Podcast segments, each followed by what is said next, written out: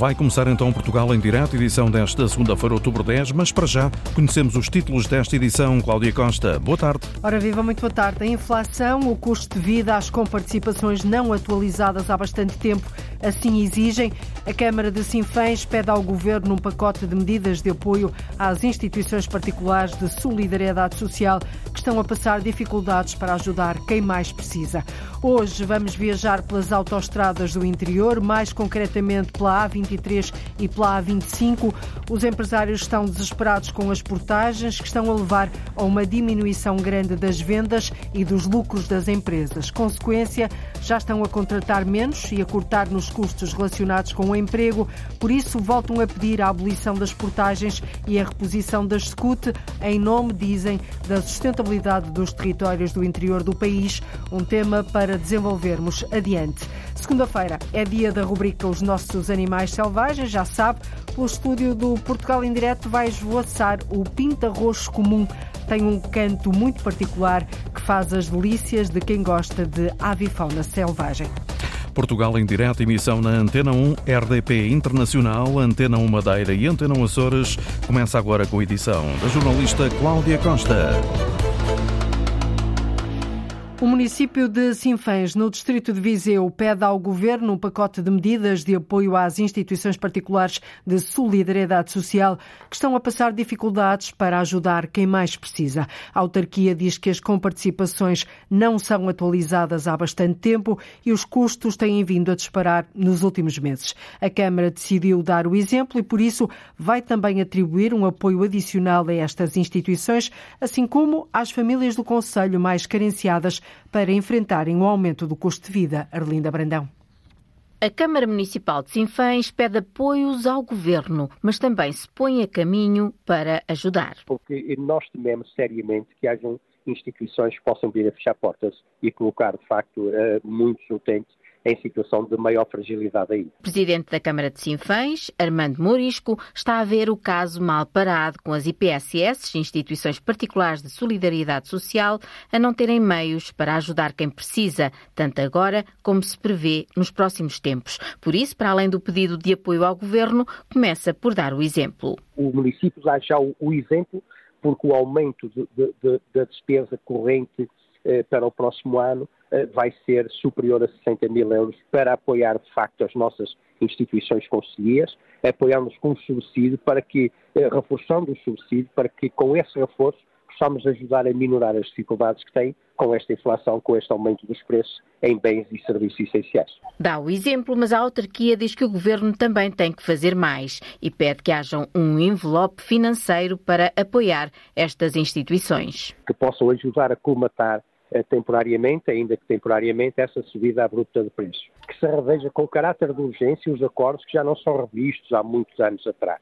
Terceiro, no âmbito daquilo que foram as candidaturas ao Procup, há mais de um ano que foram realizadas e até hoje ainda sem resposta que essa resposta seja dada com urgência. Uma resposta para avançarem as medidas do PROCUP, o Programa para o Desenvolvimento de Respostas Sociais. O Presidente da Câmara de Sinfãs avança ainda com o reforço do Fundo de Emergência da Autarquia para ajudar as famílias. Porque sabemos que muitas famílias, sobretudo agora com o aumento das taxas de juros, eh, que vão passar graves dificuldades no próximo ano de 2023 e o município também sempre tem essa obrigação, nomeadamente famílias que tenham crianças ao seu encargo e que tenham idosos. E por isso, desde logo, a criação de um vale, um, um vale de compras para produtos de primeira necessidade que será entregue uh, durante o ano uh, letivo de, de, próximo ano 2023 e durante o, o, período letivo a cada um dos alunos que frequenta as nossas pré-primárias e, e, e primárias também. A Câmara de Sinfãs mobiliza-se para enfrentar tempos de maior fragilidade financeira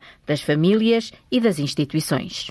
E precisamente por causa das dificuldades sentidas por estes dias, a Câmara de Sinfãs vai também duplicar o apoio financeiro aos produtores de ovinos e caprinos, em especial aos criadores da raça autóctone da região, a famosa raça aroquesa. O presidente da autarquia, Armando Mourisco, diz que está previsto um aumento em 100% do apoio por cada animal o município consciente da, da, importância que tem a espécie autóctone que, eh, que é a raça aroquesa no Conselho de Sinfãs eh, e que urge manter, eh, preservar e até aumentar a produção. Nós subsidiamos anualmente cada uma das das cabeças de gado que nascem no Conselho de Sinfãs.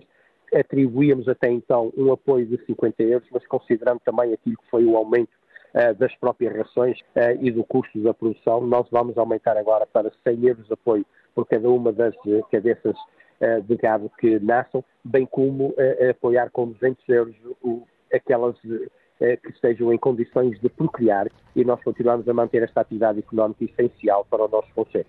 Uma atividade económica vital para o Conselho de Sinfãs. Os produtores de raça auroquesa vão receber o dobro do apoio por parte da autarquia, desta autarquia no distrito de Viseu.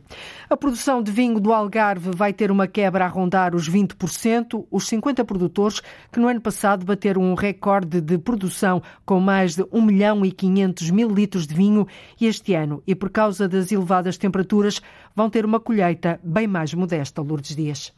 A seca e as elevadas temperaturas de julho impediram o normal desenvolvimento da uva, por isso, este ano, os 50 produtores do Algarve vão ter vinho em quantidades mais moderadas. A quebra, diz a diretora da Comissão Vitivinícola do Algarve, Sara Silva, deve rondar os 20%. Algumas das vinhas tiveram algum tipo de escaldão e algum stress hídrico, o que obviamente resultou nesta, nesta quebra de rentabilidade das vinhas. Uh, o bago não desenvolveu conforme era expectável e, pronto, resumindo aqui, uh, o panorama para aqui para a nossa região, deveremos ter perdas nessa, nessa ordem de valores. O que se constata é que cada vez que se começar uh, a regar mais cedo uh, e, e a prolongar-se por mais tempo, uh, e numa região com, com tanto déficit de disponibilidade de recursos hídricos, obviamente que isto levanta-se aqui um, um, grave problema, mesmo a nível de, de eficácia e de sustentabilidade também, não só ambiental, mas também financeira para as empresas. O tempo quente comprometeu a produção de vinho no Algarve. O ano passado registrou-se uma colheita recorde, perto de 1 milhão e 500 mil litros de vinho. Este ano, a colheita vai ser mais modesta, perto de 1 milhão e 200 mil garrafas. O vinho do Algarve é comercializado na região, aproveitando os turistas e o enoturismo, diz Sara Silva. Cerca de 80% é, é comercializado aqui na região. Temos dado alguns passos nas questões da internacionalização e, e, cada vez mais vendemos também para fora. Temos aqui casas que fazem esse trabalho de, de exportação para, para, fora, para fora do país, uh, mas vendemos sobretudo efetivamente aqui na região, com toda esta dinâmica que temos aqui do turismo e, uh, e pronto, é aqui que nós continuaremos a fazer este esforço de, de, de, promoção e divulgação. Menos quantidade de vinho produzido este ano no Algarve, mas a Presidente da Comissão Vitivinícola da região diz que a qualidade é de excelência. Depois do recorde de produção do ano passado, este ano há esta quebra de produção a rondar os 20%. As técnicas mais inovadoras aplicadas no setor agrícola são o mote da Cimeira da Agroinovação, que decorre amanhã e depois em Santarém. Segundo o Diretor-Geral da Agricultura e Desenvolvimento Rural, os agricultores portugueses já estão sensibilizados para o recurso a novas técnicas de rega das explorações agrícolas, de forma a fazerem o uso mais eficiente da água. Com a seca que o país atravessa, é ainda mais importante. Rogério Lima Ferreira explica o que está a ser feito no norte do país, no Conselho de Alfândega da Fé. Na Junta de Freguesia de Camba, e todo este perímetro, que tem cerca de 300 hectares, ou seja, aqui em Trás-os-Montes, todos estes agricultores que efetivamente gerem o perímetro de Camba têm efetivamente contadores na entrega de água às suas parcelas. Partilhei aqui um exemplo com uma jovem agricultora uh, que efetivamente controla a entrega de água à sua exploração através da sua aplicação no telemóvel. Qualquer projeto de um jovem agricultor implica a existência de um contador de rega, diz Rogério Lima Ferreira, que sublinha que o setor agrícola, na última década, deu um salto de gigante na incorporação de tecnologia. Nós hoje estamos a regar 82% mais com tecnologias localizadas e de ponta. Ou seja, significa que o setor está a incorporar as práticas tecnológicas que são mais eficientes. O caminho da modernização da agricultura portuguesa, o uso com parcimónia da água e a utilização dos solos são assuntos que vão estar em destaque na Cimeira da Agroinovação que vai decorrer em Santarém nos próximos dois dias. O Governo Regional dos Açores começa hoje uma visita estatutária de três dias ao Pico. O Conselho de Ilha preparou o habitual memorando de reivindicações a apresentar ao Executivo e a saúde e as acessibilidades continuam Ricardo Freitas a estar no topo da lista. O Conselho de Ilha do Pico continua a reivindicar melhores condições no acesso a cuidados de saúde na ilha, mais deslocação de especialistas e o novo Centro de Saúde para as Lajes são exigências antigas. Essencialmente ir melhorando sempre o atendimento, as, as deslocações, as, a necessidade de saída de, de utentes para, para as ilhas com, com hospitais de referência e, um, e si também a, a questão do, do Centro de Saúde das Lajes as obras do momento e a, e a, e a necessidade futura de, de construção de um, de, um, de um, edifício novo, de um centro novo que possa dar uma resposta eh, condizente à população. Rui Lima, presidente do Conselho de Ilha do Pico, fala também de uma outra ideia que passa pela criação de um centro hospitalar, foi ao Pico, com a instalação de um polo na Madalena. Em que nós pudéssemos ter efetivamente uma série de valências que, que não são não são prestadas à população e que com, com condições era perfeitamente viável de, de, se atingir. Há uma série de serviços que pode ser deslocado eh, mais fácil do que deslocar uma população inteira. Além da saúde, também as acessibilidades são um problema. Os conselheiros insistem na ampliação da pista do aeroporto e também do porto comercial de São Roque. Está em cima da mesa o aumento da pista e era importante clarificar essa situação. E o porto de, de São Roque e a relocação da Bahia, que também já está há algum tempo não direi décadas, podia ser extremamente ofensivo, provavelmente, mas alguns anos na ordem do, do, dia. A construção de uma circular à Vila da Madalena e o melhoramento nos caminhos agrícolas são outras reivindicações do Conselho de Ilha a apresentar ao Governo. A saúde e as acessibilidades continuam assim a estar no topo da lista de reivindicações da Ilha do Pico. Em Constância, uma vila no distrito de Santarém, há moradores que mal conseguem dormir com o barulho das viaturas na A23. A urbanização da Capareira está próxima da autoestrada. Eles reivindicam reivindicam a instalação de barreiras acústicas, mas a Infraestruturas de Portugal insiste em não avançar com a obra, isto porque depois de ter substituído o pavimento da via perto do local, os valores da avaliação de ruído passaram a cumprir a legislação. É uma história sem fim à vista. Para tentar ajudar a resolver o problema, a Câmara de Constância apresentou o caso à Provedora de Justiça e o repórter João Ramalhinho foi até lá para tentar perceber toda esta questão. A urbanização da Capareira está a poucos metros da A23. Diz que lá mora. É um inferno.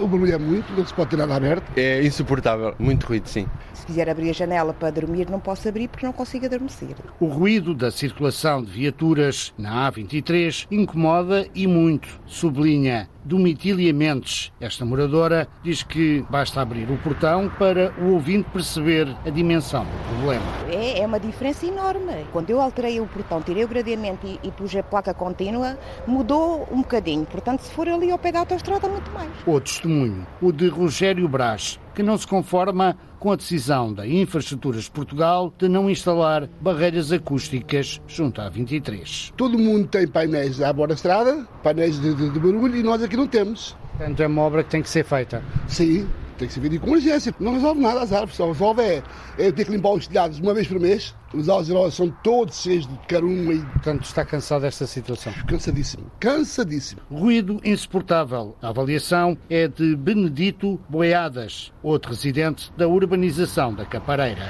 em Constância. Com a frequência do, dos caminhões, tiro e companhia, pior ainda. É. Muito ruído, sim. No quintal é igual. Uh, os moradores querem um novo estudo?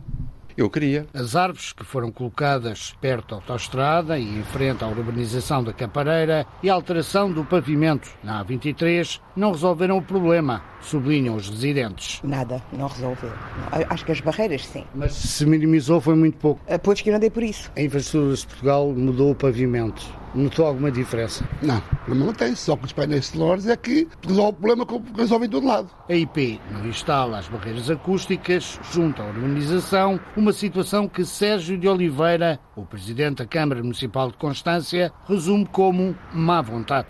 Começa a achar que isto é mesmo embirrice, má vontade, digamos assim, em resolver este, este problema. Sérgio de Oliveira estranha que tenham sido colocadas barreiras acústicas noutros locais, por exemplo, em Abrantes ou Vila Nova da Barquinha, e Constância não tenham o mesmo direito. O município de Constância apenas estranha que tenham sido colocadas barreiras sonoras, quer a montante, quer a zona de Constância, em todo o lado, e que fica aqui Constância como, como uma ilha. Eu a sensação que tenho é que o pavimento foi uma experiência. Substituíram o pavimento, fizeram as medições e dizem que as medições estão dentro do limite legal, usam isso como justificação. Solidário com os moradores da Capareira, o presidente da Câmara Municipal de Constância avançou com uma exposição formal à provedora de justiça. A pedir uma intervenção da senhora provedora, mostrando todo o histórico deste, eh, deste processo. O presidente da Câmara Municipal de Constância adianta à Antena 1 que não afasta a hipótese de recorrer a uma empresa para novas medições acústicas. Se não houver nenhuma resposta positiva da provedora, uh, o primeiro passo que, daremos a seguir será pedir a uma empresa para fazer a medição uh, do ruído naquela zona e se verificarmos se o ruído está acima daquilo que é o limite legal, iremos até ao limite para que aquelas pessoas não sejam discriminadas em relação às outras. Se não estiver, a nossa margem de manobra fica diminuída. Eh, não podemos eh, ser teimosos. Num comunicado enviado à Antena 1, a Infraestruturas de Portugal recorda que, após a intervenção no pavimento, ou seja, a substituição da camada de desgaste, foram realizadas novas medições acústicas e os valores obtidos em constante cumprem a legislação. Por isso, deixa claro que não será necessário implementar medidas complementares, como as barreiras acústicas. Decisão da EP anunciada, Antena 1, mas os moradores da Capareira prometem não baixar os braços e recorrerem aos meios legais. O tribunal, o advogado, isso não é justo, isso não é justo que nós temos aqui de sofrer. Até porque dizem que é um inferno viver assim junto à A23. À semelhança de muitas outras aves canoras, esta canta e encanta, com as suas vocalizações que às vezes parecem intermináveis.